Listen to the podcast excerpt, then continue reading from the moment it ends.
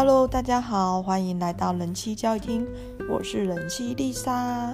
今天呢，真的是一个人了哈，因为我先生呢把弟弟小弟弟带回去基隆，然后我的爸妈呢目前是带着大宝外出去买菜，计划趁着婴儿不在，今天来包水饺。那我现在就一个人在家。哎呦，门怎么打开了？就恐怖。我们这边的风强到就是。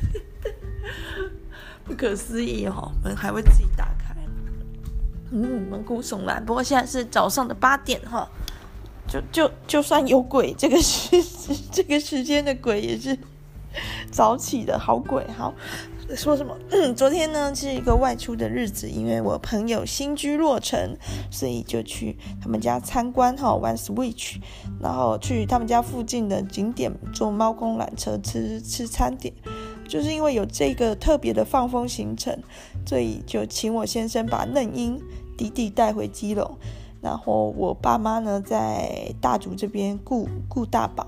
其实有两个小孩之后，人力调度真的变成一门学问啊，就是怎么样调度的好哈，让每个人都有自己的一些空间余裕。像我先生，他上周已经有两天去游泳去运动，感觉他慢慢找回生活的节奏了。那我的爸妈呢，我我妈呢，也是就比较多时间去去买菜。他买菜的时候，我就在家里面顾嫩婴啊，就是这样子。那就剩我了，我的生活的节奏，或者是我的灵魂何处安放呢？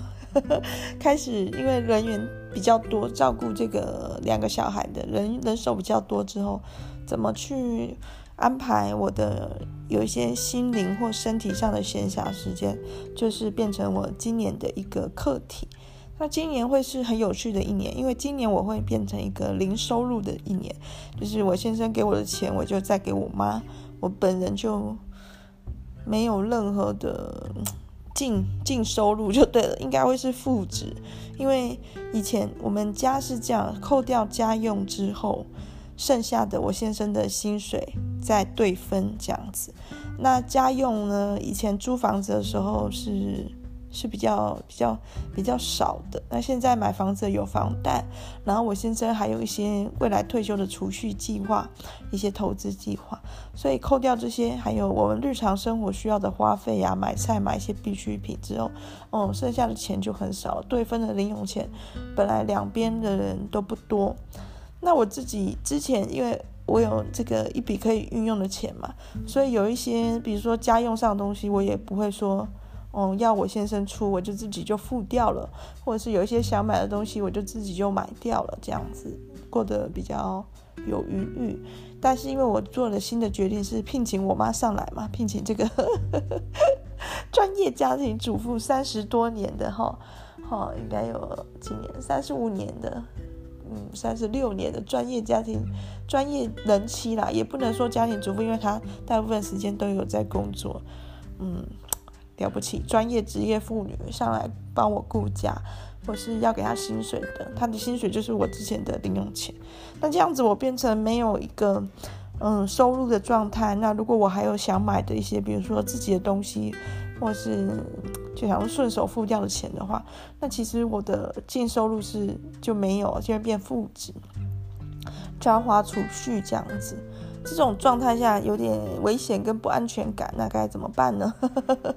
所以可能要睁眼会想一下这些事，如何在一个没有外出工作的情况下也有一笔收入，或者是说如何不去花那么多的钱，可能是我今年的一个特别的、特别的考验跟目标。嗯，对，一边顾两个小孩，一边做这件事。但是我觉得这也是必要的，因为如果我不请我妈，我不聘顾我妈的话，我自己自己是不可能忙得过来的。那我觉得聘顾我妈之后，包含我先生、我爸妈和我，都是在忙碌中又有一点余裕的状态。这种余的状态，我觉得是比较平衡的。好，今天就是要来讲妈妈的事情啦。这个在讲妈妈的事情前，先工商实践一下哈。大咪宝的塔罗牌热销中，已经达到募资二十万解锁手工饼干的目标了，好，成功募资五十万还会解锁一个赠品帆布袋，大家赶快去哈，还没买的人可以线上先算一下，就搜寻大咪宝塔罗牌。啊，应该是搜寻维特唐塔罗，维特就是伟大的伟，特别的特，糖果的糖，塔罗。它有一个线上算的系统，大家就可以看一下它的塔罗牌的风格。还有他的解析，然后就会发现整个蛮正向的，好，跟各位朋友推荐一下哈。但是呢，这个虽然说是一个很成功的募资，很棒的商品，但是呃，大咪宝就是少女 Lisa，她的父母好像不是很认同，怎么会这样呢？事实上，就是因为父母永远都搞不懂一些事的哈，不需要太介意。像我妈来我们家，永远搞不懂扫地机器人、扫地机还有烘衣机呀。那有什么好搞不懂的？就照着 照着明确的指示操作啊，这是中文啊，他不就叫你按那个按钮吗？但就是搞不懂。那气炸锅他也搞不懂。那之前我们家有请月嫂的时候，月嫂也搞不太懂这些，搞不太定这些机器，就很神秘啊，这个。可以把家里一直打扫、维持整洁、做很多事勤劳的人，却没有办法理解这么简单的机器的操作，就是无法。那我想这就是年龄跟观念上的差异吧。那因为我爸妈来住，本来是家里不不要买电视的，这个没有电视的家就破戒了，买一台好大的电视放在那边。那可是没有没有有线电视，也没有无线电视，是看网络的，那看 YouTube。在展示间的时候呢，那个卖电视的店员呢，放了一些邓丽君的歌曲，然后回到家之后，他们就说：“哎，这台电视可以听音乐，就叫我弄。”然后因为我们家是公台语耶，所以我爸妈熟悉的音乐其实是台语老歌，我就放台语老歌给他们听，就在 YouTube 上找了一个呃台语老歌合集，有些詹雅雯啊、黄乙玲啊，然后讲听听听江蕙呀。我妈就说了，为什么没有字幕呢？因为我找的那个合集就是把歌名、歌手放在一张图片，然后就一直播音乐的那种。我就跟她说，这个本来就是没有没有字幕的，没有 MV 的。我妈就说，那是我不会用，还是你别样音呐。然后我去买电视的时候，在那个店员用的有 MV 有字幕啊。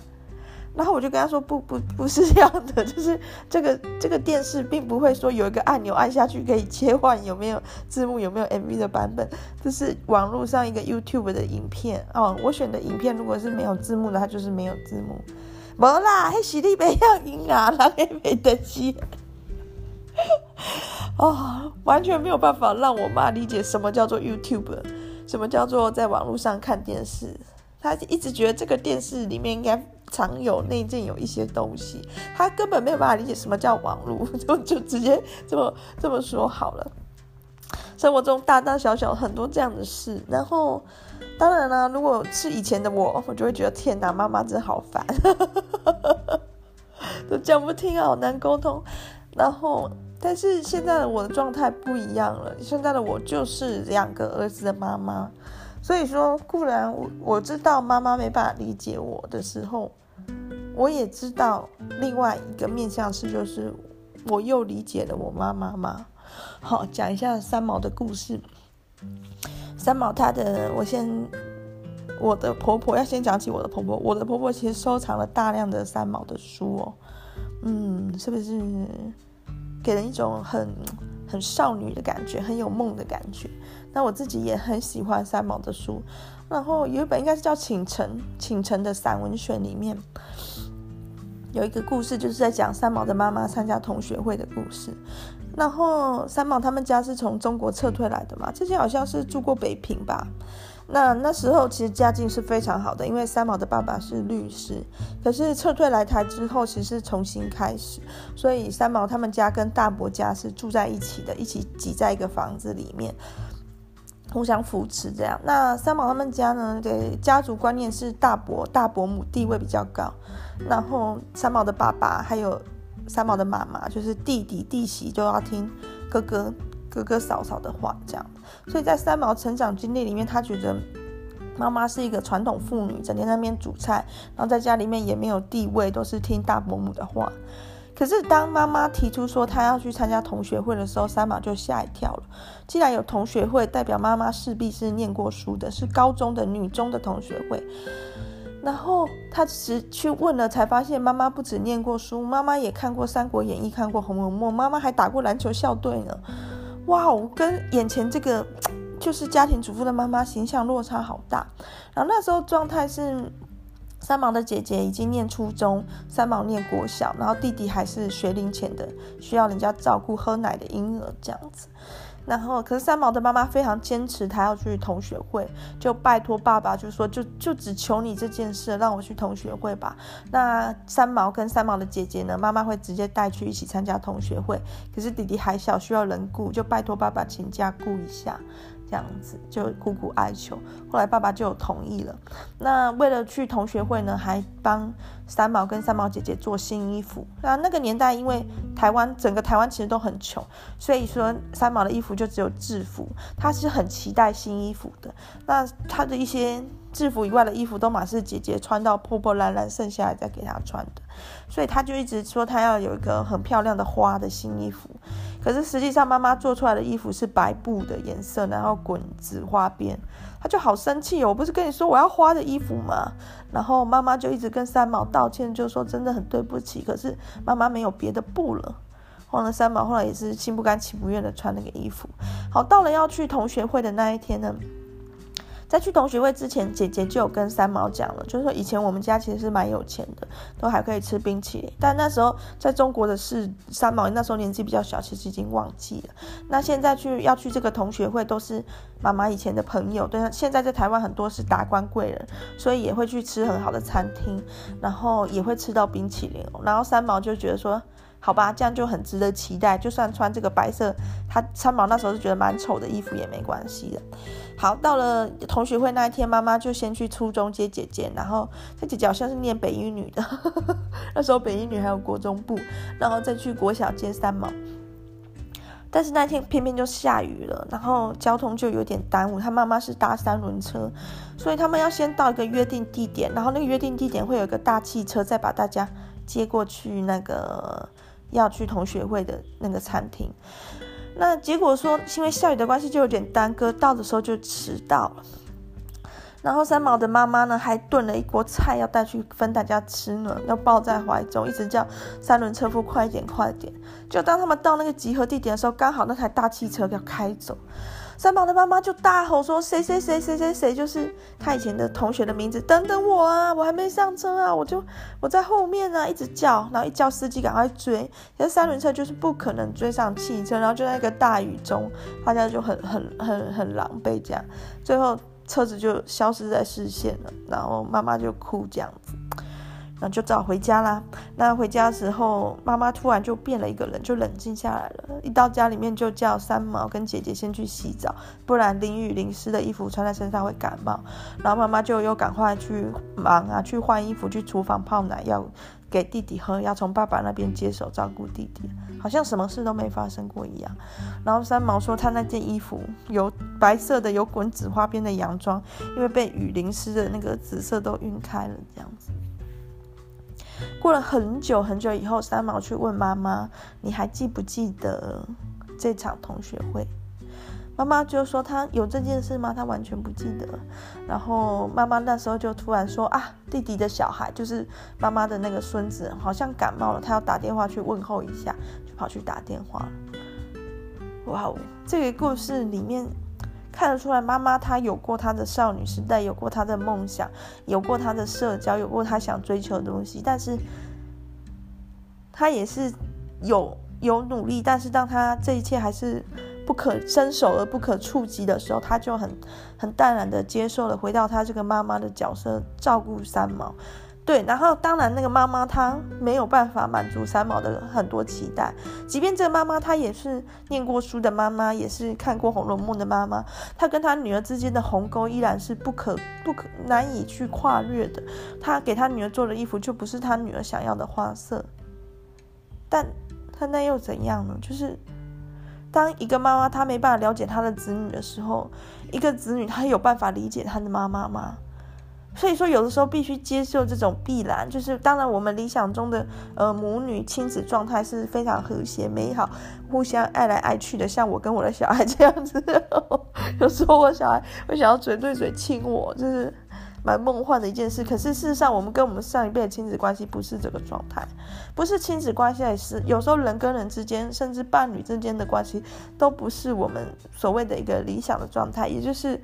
彼此之间都没有办法真正进入对方的内心，但是一个成熟的人对于这样的一个状态，可能必须要有一个更更温和且能够理解并接受。我我我只能这样说。像我现在当妈妈了，因为我小孩很很小，对他来说，妈妈就是他的世界，就是他的天，就是他的最爱，所以我可以。很游刃有余的去处理一些事，也可以在我的小孩犯错的时候去纠纠正他，去导正他，也可以陪伴他这样子。像我们家小孩之前因为弟弟来退化的很严重，我可以 handle 这件事。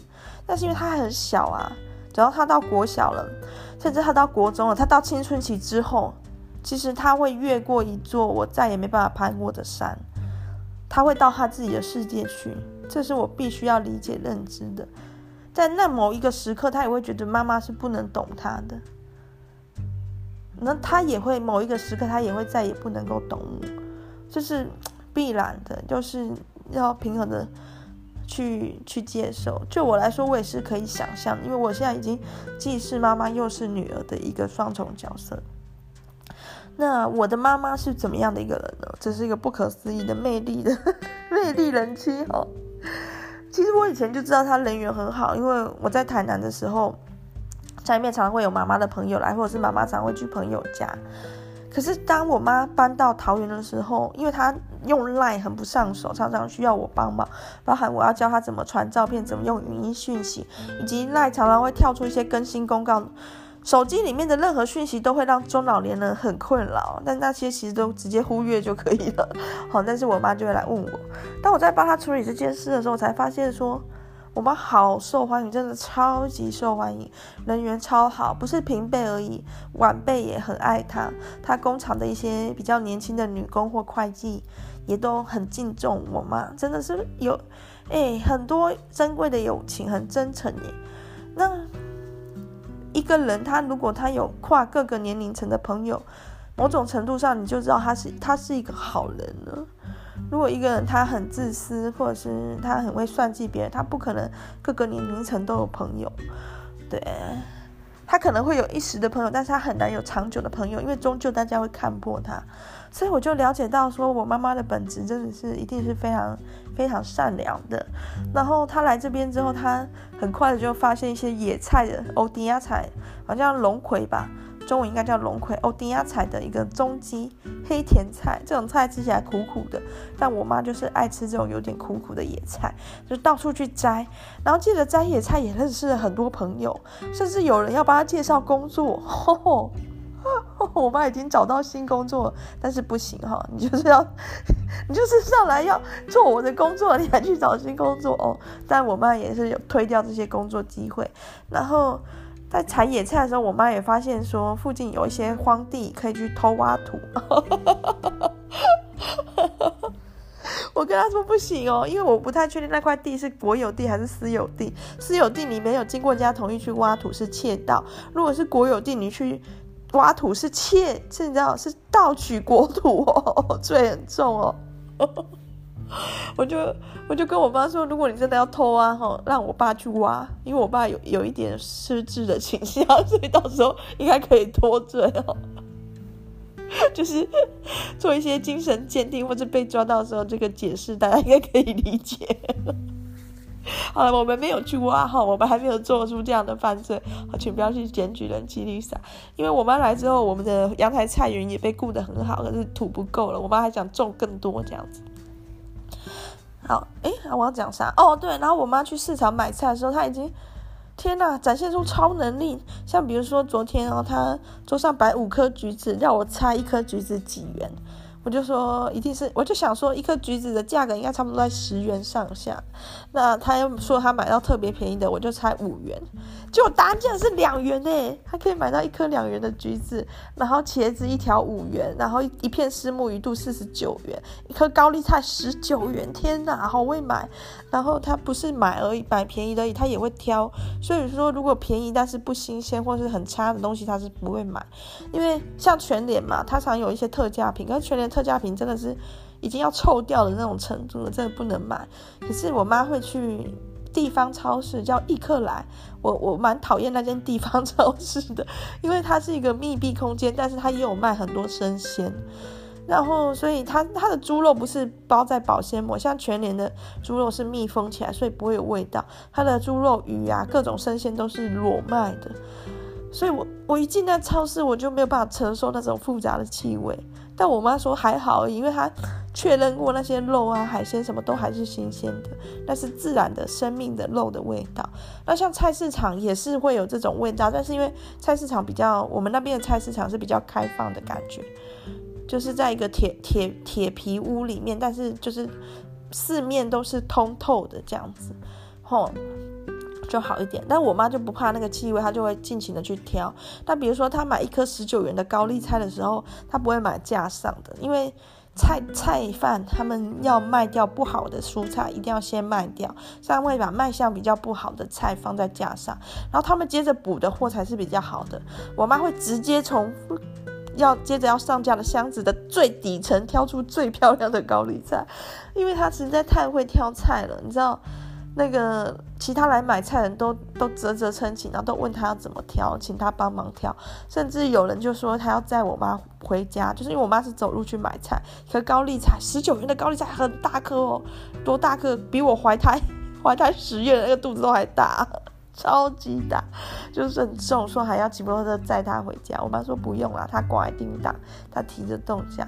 然后当然喽，也得到了一个 offer，就是这个易客来的店员的工作。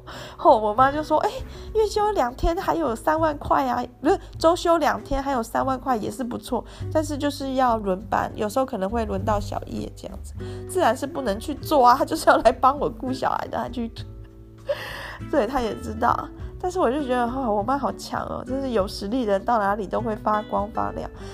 然后我妈就说，她觉得好奇怪哦，这种嗯，人家介绍给她的工作，菜市场的或是易客来的超市的工作，都没有什么年轻人愿意去做。我说当然啦，这个工作又没有那么有意义，然后又不有趣，不太可能是年轻人的兴趣，感觉也没什么未来，谁要去做？我妈就说。做工作就是有探钱就好啦，不要太辛苦，有赚钱就好啦。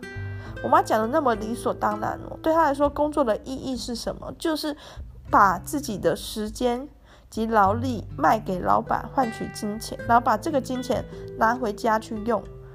这这一切都是非常就是没有疑惑的，什么工作的意义、人生的意义、生存的意义，她不懂这是什么，她也没有去想这件事。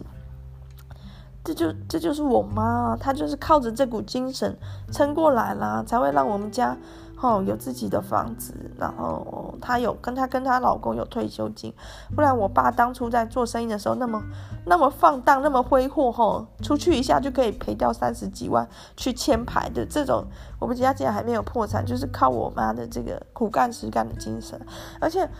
我爸妈的薪水都是很普通的劳动阶层，甚至我可以直接说是低薪的。我那时候刚出社会的第一份工作，我缴的所得税就比我们全家其他人加起来都还多了，这种状态。所以说，怎么讲不可思议啊？他那么低的薪水，就他跟我爸的两个人的薪水都加起来都没有我出社会的第一份工作一个人的薪水多诶。的情况下，他养大了两个女儿，然后买了一户房子五百万，现在已经涨还涨价了，可喜可贺，五百万的透天厝，然后各种生活开支，嘎得过来耶，很神奇，真的很不可思议。那，嗯，就是在跟我爸妈同住的时候，如果是我去住我爸妈家，我也会被管，我也会觉得很烦。哦，很痛苦。但现在情况不太一样，现在情况是我爸妈来住我家。哦，当然这个家我是实际上没有出到 太多的钱啊，但是某种实质跟意义的层面上，我是这个家的女主人。哦，当然家事也不是我做，也是我妈做。啊，钱也不是我赚，是我先生赚。所以我 我这个女主人也是当的若有一点心虚啦。但至少两个小孩是我生出来的，只有只有这件事比较肯定哈。其他面向的贡献，我是打一个问号，我自己也打一个问号。我会再去找我自己的价值的。好，这种情况下，嗯，我必须去。换一个角度去想我爸妈的事的，也就是说，在我爸妈家的时候，我是被照顾的人，然后我可以一直 complain 说怎么都没有把我照顾好。可是现在的情况下，是我爸妈来给我照顾了，吼，我不能在那边 complain 了，就是我我不能去抱怨我妈为什么今天地没有拖干净的，莫名其妙，本来应该我拖的啊。这情况下，我反而很多事有了一些新的看法，我也不会再觉得我妈啰嗦了。那就是他的工作啊，他就是靠着这样子不断的碎念跟提醒，把这个家撑起来，把小孩养大，维持住一个家的样子啊。对，事实上就是他的碎念跟提醒，确实是有有一些道理，就是有点有点烦而已。那。那像我爸，我爸是一个被携带的角色，因为他已经他服用过抗躁郁的药物，他以前在我高中大学的时候有比较严重的躁郁症，后来长期服药是有控制住病情，但是那个药物其实会伤害他的神经系统，所以比如说他的手会一直抖，比较难控制，然后行动也比较迟缓，然后反应有时候也比较慢，因为那个药药物里面有镇定剂。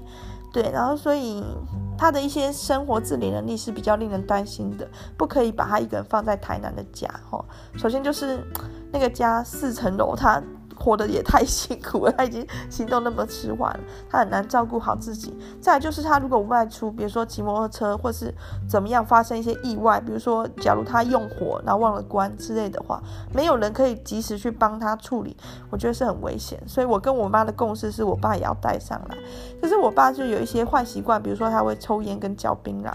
那嚼槟榔是比较头痛的，之前连假。就是连续假期来我们家住的时候，我先生就有发现说，我们家很多东西都变得脏脏的，因为他吃冰凉，他手摸到那个红红的部分，手再去摸其他东西就会弄脏，就比较难清。然后抽烟也是会臭臭的，然后他身上有时候会有烟灰，就带到我家的床上。然后，所以他要来常住的时候，我就有跟他约好一些事，比如说他之前是去阳台抽烟，现在我跟他规定是他要去楼下抽烟，他要去外面抽烟，从我们家九楼大电梯到楼下抽完烟再走回来，这过程中其实他的烟灰或烟味就散的比较多，就比较比较不会整个人臭臭，把家里面带来三手烟的气味。再就是槟榔，我们就希望他直接戒掉，因为槟榔实在是。太容易弄脏环境了，而且因为我爸他长期吃槟榔，槟榔里面的石灰吧，好像会伤害肠胃道系统，所以我爸有时候会这个就是排泄上会比较难控制，就是也会弄带来一些脏乱跟臭味，所以我们就直接要求他戒掉。然后我爸来没多久，把台南的库存的槟榔吃完之后，他就开始戒槟榔。好像最高纪录有超过一星期没有吃槟榔哦，真的是很不错。不过那是因为他不知道槟榔摊，桃园的槟榔摊在哪里。后来他在帮忙接送我们家大宝上学下下课的时候，被他瞄见槟榔摊了。有一天他就偷钱去买槟榔，偷我妈的五十块去买槟榔。然后那天早上他外出去抽烟的时候就。去蛮久的，那我妈就有感觉，她应该是找到槟榔摊去买槟榔，才会花这么久的时间。然后果然就是就是有，因为有吃过槟榔的嘴巴，就是明显就是有吃过嘛。然后我妈就开始痛骂他，因为除了他吃槟榔之外，就知道他偷钱，因为他的勤金金钱零用钱，我妈是严格管制的。然后一直骂一直骂，然后我爸就很摆烂的态度，那我妈就更生气，说剩下的槟榔交出来啦。然后这是一个台语笑话。没有，我妈是讲台语的，所以不会构成这个谐音的笑话。我妈说啊，出那槟榔赶快可以出来啦，给你哦，阿伯阿妈妈，就赶快把剩下槟榔拿出来，不然我就这样这样一直乱骂。那我就出来还价，叫我妈不要再骂我爸。当然，我妈这个，我爸，我爸这个行为是非常的值得骂，没错，就是偷偷钱，然后又去偷吃槟榔什么的。可是。我可以理解我爸他需要的是什么，其实他需要的也不是那个槟榔，也就是说他心里又空虚了。好，虽然我们已经买电视了，而且我常常放一些 YouTube 上，比如说什么万秀诸网啊，诸葛亮的秀啊，台语老歌啊，一些频道有趣的节目给他看，还放未来妈妈给他看哦。不过未来妈妈在 Netflix 上放那个未来妈妈这个节奏，我父母是不太能接受。我发现 TLC 的节目，我父母也可以接受，比如说《家有六千金》啊，或者是《沉重人生》。诶，我我父母我父母意外的竟然看得下去。其实虽然是讲英文的，但是他们看中文字幕，还有看那个画面，他们其实看得蛮开心。然后 TLC 又把蛮多节目都有上传 YouTube，比如说到美国结婚去也有，就蛮好的。然后反正，可是剩下时间他可能还是觉得被忽视了。实际上我觉得他他觉得他被忽视的重点是什么？就是他明明已经戒槟榔一个星期了，大家都没有好好的赞美他。我觉得，所以他只有借着他又再去吃槟榔，提醒大家这件事。可是。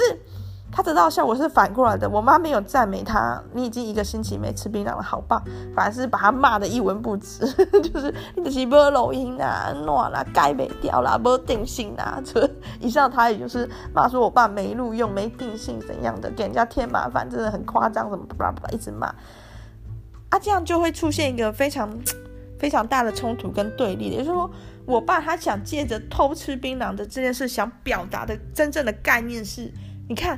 我我可以不吃槟榔了耶，之前，可是我妈就是彻底的想要摧毁这个人，击倒这个人来让他不吃槟榔，这样子完全反过来的。也就是说，其实对我爸这样的人来说，去肯定他，他可以做得更好的，一定的。那我我就要赶快阻止我妈骂我爸。那我我妈是不可能想到这么这么深层东西啦。那是我我觉得某种程度，我我对我爸的同理及共鸣比对我妈更多，因为。说实话，我我就是我爸，既不赚钱养家，也不做家事的那种人，就是我。好，因为我我心里有有在思考跟极想追求的东西啊，我爸也是一样的，这是暂时的啦。当然，做家事这件事可能永远都不会 去做了。但赚钱这件事，这个还不一定。也就是说，我的一些能力应该还是可以有一些发挥的，不管之后有没有去就职。对，好，这些我先跳过，回到我爸身上。所以我就叫我妈不要不要再骂他了。那我爸就夺门而出，继续去吃他剩下藏起来的槟榔跟抽烟。那我就跟我妈分析了，就是你要接受现实，现实就是你就是嫁了这样的老公。那你要么就离婚，如果你不离婚，你就要想办法跟他比较和平的共处。那当然我知道我爸不是很好的老公或很好的爸爸，完全称不上，可是也没有那么糟。他现在的状态也没有那么糟，比起他年轻那么挥泪上酒家，然后去赌博，把钱家产都要败光的这种程度来看，他现在其实某种程度已经被控制住。然后我也要鼓励我妈，就我妈也是做得很好，才能把爸爸控制成这样。我妈很不简单呢，要是没有我妈，我们这个家，我跟我姐姐可能就沦落红尘了吧，我也不知道会怎么样。很可能很早我们就必须出去工作赚钱了，是我是我妈成就了这一切，但是我爸某种程度也被控制住了。所以如果我爸槟榔真的戒不掉，那也没关系，那我们就是控制他一天的花费，嗯，比如说槟榔跟烟的花费加起来不要超过一百块，然后我就开始计算了，等等等等，所以算出来呢，他一天有十三支烟跟十二颗槟，哎，六颗槟榔可以吃这样子的。然后我就说，那就那就先这样吧。所以我爸回来的时候，我就把我们讨论的结果告诉他。就如果你觉得戒烟跟戒槟榔真的那么痛苦的话，我们是可以去配额的方式和缓的。那你还是就是那个瘾头上来的时候，还是有东西可以吃这样。那如果你觉得有什么东西你吃的可以替代到槟榔，你可以告诉我们，我们也愿意去买。然后就跟他好好的谈。然后我爸就说：“不爱啊啦，不要住这里了啦。”我爸就开始耍任性了。当我爸说出他不要再住桃园了啦，住桃园很不方便，他要自己去住台南的时候，他真心想说的话是他好想住在桃园。这这种这种人性很微妙的讲反话哦，大家一定要学着去 去理解哦。如果说我爸就说好住台南好了。我妈就说：“呵啦，就是反正我们这个家也不想要你住，妈不不想要你抓抓疼啦，你紧死等起啦，不然不容易，不然又骂的话，那这个这个这个不可化解的对立又会形成。所以，我爸当他说出他不想住桃园的时候，他希望我给他一个住桃园的理由。真正的意思是这样。对，所以我要给他一个他住桃园的理由，我就说不用啦，你要住台南也可以啊，你要回台南当然可以啊，可台南又没有你的家人，又没有你的孙子陪你，你在这边你可以看着看着你的孙子成长。以上这些话都是用台语讲哈，你大家有虾米不好，我用台语跟我爸讲，啊家有你的孙，有你的祖家，有你的某，啊大家安尼陪你，啊你就有饭汤啊吃，有生活有电视，啊马赛吃槟榔吃荤啊，然后我们只是要你少抽一点，少吃一点，我们也不会完全不顾你的感受啊。我就这样子跟跟我爸讲说，这里有你的家人啊，这就有你家人的地方才是你的家啊。那台南现在剩下一个空空空荡荡的五层楼的透天厝，住那个地方干嘛？光是爬楼梯就累死了。我爸现在身体根本没办法住那种地方啊。然后我爸也某种程度好像就有有软化。然后我我爸我爸就说，一天六颗的槟榔不用了，他要戒掉。然后我就赶快鼓励他，就说：“对啊，你之前也已经那么久没有吃槟榔了，好棒。”然后我妈也开窍了，就说：“对呀，我跟阿款啊聊天，然后阿款啊就说阿款就是我妈的挚友。之后我再有一集讲阿款啊神秘的故事，他也说哦很了不起呢，就了不起也很棒什么。然后我爸就又稳定下来，他就说他不会再去偷钱去买槟榔了，这样子，整件事就。”很好的化解。为什么我会知道我爸爸真心的想法是什么？因为我在带我家小孩的时候，他就是疯狂的讲反话。当我家小孩做出那种想把妈妈气死的举动的时候，他就是想要知道妈妈无条件爱他。嗯，我真的快被他气死的时候，我还是要无条件爱他。嗯，但是那种内伤、五脏六腑破裂的感觉，但是，但是就是要这样做。这。就是这样的事情才会让他成长。我要告诉他，我无条件爱你，但是我也希望你的行为能够表现得比较好，这样子。嗯，怎么对我的小孩，然后又怎么对我的父母？其实我发现，某种程度上，人跟人之间，人的最基本的本质，人最基本的需求，好像是一样的，就是要那个爱，要家人的爱。我们很难去承认这件事，因为华人很避俗。我父母用一种很很压抑又有病的方式。抚养我长大，就是处处贬低我，然后说邻居或谁的小孩都比我强，完全没有哦，完全没有，我超强哦，我是强到要被贴红榜单的那种小孩，好吗？我是我是高中不用补习，我就可以考上我们那个地区最好的大学的那种那种人哦，就是只只要能跟我相处过一段时间的人都会。觉得说我怎么会世界上有这么聪明的人的那种人，但我妈还是想办法要讲谁谁谁谁谁比我好，谁谁谁怎样，甚至最后莫名其妙到讲说啊，你看邻居的女儿都有烫头发，我都没烫，我就说我烫头发是要干嘛啦？就是超超没有道理的比较。那像我出社会第一份工作，就是大家觉得蛮好的工作，我妈也是一直念一直骂。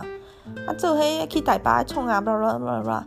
然后后来我的二舅，因为我二舅在中油工作，所以其实他对石化产业是了解。他知道我在一家非常好的公司工作，然后他跟我妈讲之后，我妈才，哦哟，嘉贺。可那时候我已经决定离职去去环游世界去玩了。然后我妈又狂骂一阵。但我妈虽然台面上骂我，私底下她会把我写的文章，就是那时候好像在一个报纸有一个页面啊，就是有看出一篇蛮长的文章。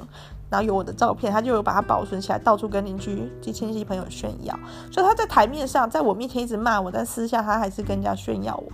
我后来有察觉到这件事，后来我又再去另外一家公司，然后他又是一直念，因为跟我第一份工作比起来，我的第二家公司的薪水就低蛮多的。可是后来，因为我二舅在高雄，刚好我我去的那家机构。就在中油附近，所以我二舅又告诉我妈，哎，写就是你女儿去的是一间很好的公司的时候，我妈又很开心。不过那时候我又已经打算离职换下一份工作了，然后我妈又把我骂一顿。那么好的工作，你为什么要换？总之就是你懂吗？就是 我妈也不会赞美我，一直否定我的各种决定。当我好好做一份很不错工作的时候，她也没有肯定我。当我要离职的时候，她又把我骂一顿，这样子反复。当然，我当家庭主妇的时候，我妈才骂得凶呢。啊！可是实际上，我妈是真的这样要在否定我、骂我，觉得家庭主妇一无是处什么的吗？当然不是啊，不然她怎么会辞职来帮忙我呢？她就是非常的在乎我、爱我啊，所以她一直其实是处在一个担心我的状态，而不是否定我的状态。他的担心他没有办法 handle，他自己处理不好他内心的焦虑，所以变成一些否定的词放到我身上来面对他的焦虑。也就是说，好像仿佛他已经提醒过我了。所以，如果之后发生什么坏事，就不是他的责任。像比如说，我们家小朋友，他可能会在公园跑步跑太快就跌倒，我就跟他说：“不要跑那么快，不要跑那么快。”然后他跌倒的时候，我就说：“看吧，不是叫你不要那么跑那么快，又跌倒了吗？”对，但是。这这这整件事就很负面，所以正确的做法是怎样？当我们家小朋友在跑的时候，我就要跟他说要注意安全哦。然后他跑一跑跌倒的时候，我就要跟他说哦，没事，不痛，站起来。但是下次要注意安全哦，知道吗？就是这样而已啊。这么简单啊？那如果我用一直用一种很负面的话，我家小朋友会觉得怎样？就是我怎么样，我妈都一直骂我。我跑很快，我妈骂我。然后我跌倒了，已经很痛了，我妈还骂我。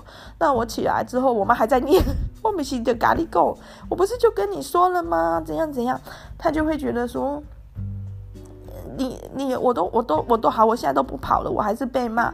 反正妈妈就是觉得我怎样都要骂，反妈妈妈就是觉得我做的不好，她会产生这种奇妙的心理，对啊。那我妈现在，我妈对我做的事就有点像这样，就是那种育儿上比较失控的那种父母会做的事，一直念，一直唠叨，然后仿佛因为她已经唠叨过了，所以如果我真的。这真的不幸最坏的状况发生在我身上，哇，他好像也已经提醒过我了。可事实上要做的完全不是这个。比如说，当我小朋友他在跑步的时候，我可以观察他跑步的姿势。他跑步的时候，他有没有呃专心的目视前方？他的手脚是不是协调的？他有没有重？就是先观察地形地貌，这些诀窍可以帮助他不要跌倒的哟。不是说不能跑步哦，是有一些方法他可以不跌倒的。我这个父母可以做的事是教他，甚至我可以示范怎么跑步给他看，或是哪些地方可以跑步，哪些地方不可以跑，我可以带着他做，我可以帮忙他，甚至当他跌倒的时候，我可以帮他擦药，我可以给他秀秀。父母是可以帮助小孩的，不是只只是一直念莫名其妙 否定小孩。但是我们上一辈的父母其实不太懂这件事，因为他们的父母可能也完全。没有这样子在养育他们，所以他们也不知道。但是现在我已经是妈妈了，我已经是父母的角色，所以我可以知道，我可以了，所以我可以去处理这些事。当我妈她又在积极的否定我的时候，我可以想办法告诉她，她应该怎么做才对。哦，一直去否定一个人，绝对不会使他变得更好的啦，因为。首先，那个人他是不是故意做错事？如果他不是故意的话，那你给他那么大的的惩罚或谴责是不应该的。他不顾，他不小心的。那如果他是故意去做错一些事的时候，他为什么要这样做？他其实就是想得到更多的一些关爱跟注意而已啊。对，就看看透了这一切之后，很多事情就明朗了。当然，小孩会有一种想法。就是说，为什么是我要去做？就是说，小孩会觉得自己就是要被照顾的啊，我父母就是该来爱我啊，为什么要我先去爱我的父母呢？那这答案其实也很简单啊，就是就是四个字，就是你长大了。我不可能要求我的儿子去做到很多的事，因为他就才四岁，可是我已经我已经三十三岁了，对。我可以了，我长大了，我已经是住在我父母家的那个小女孩，变成父母住在我家的这个这个大人了。对啊，那我自然就可以做出一些改变，让彼此的生活都更和谐、更好。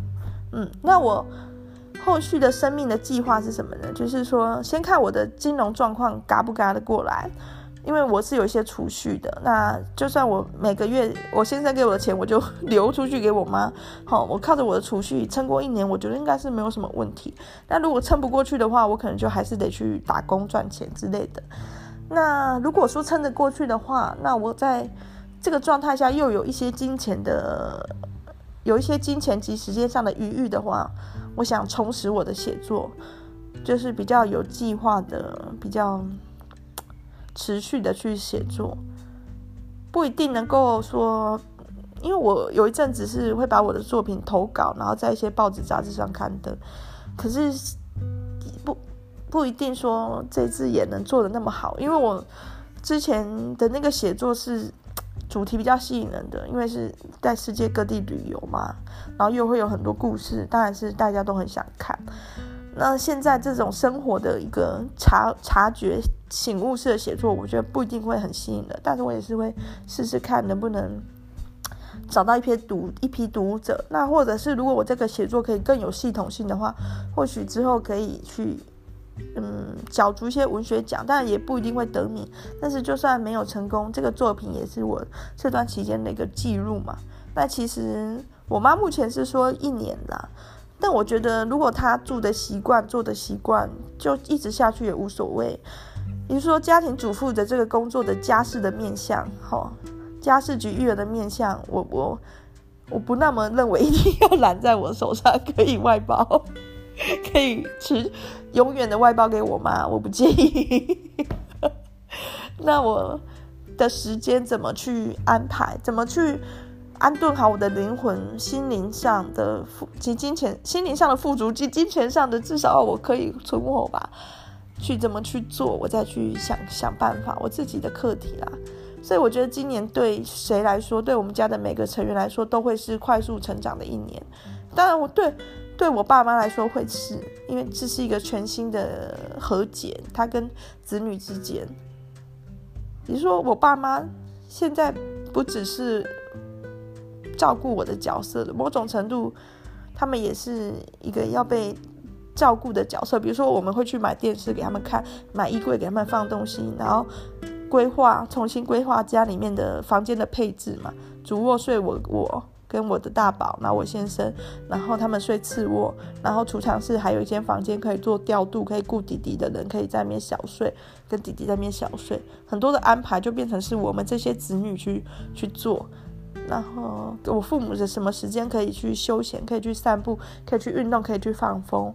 这样子，然后我父母什么时候要回台南？因为我妈还要回台南祭祖哈，我们的公阿妈祖先张家祖先还放在台南，然后家里也要时时去巡一下啊，不然有什么状况或是很脏乱之类的，对，这这样的事情变成说子女，我我我跟我先生也是等于开始练习怎么照顾长辈了，因为我们现在三十几岁，我我爸六十，我妈快六十，这种状况是还好哦。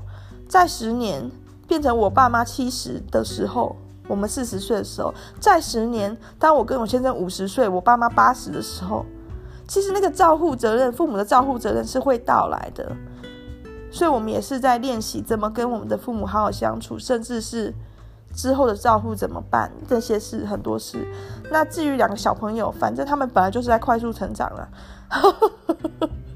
不管什么状态下，哦，这种小朋友就是永远都在快速成长。所以说，今年或许会是嗯收获很满的一年，就是金钱上、储蓄上是减少的一年，但是心灵、精神上及家庭的感情上，我觉得是会成长得很好的一年。那我也是会用广播记录，那我也会去开始我的写作。那如果写作方面有比较肯定的话，再跟大家说要去哪里可以看到我的文章。好了，先这样了吧。哦，拜拜。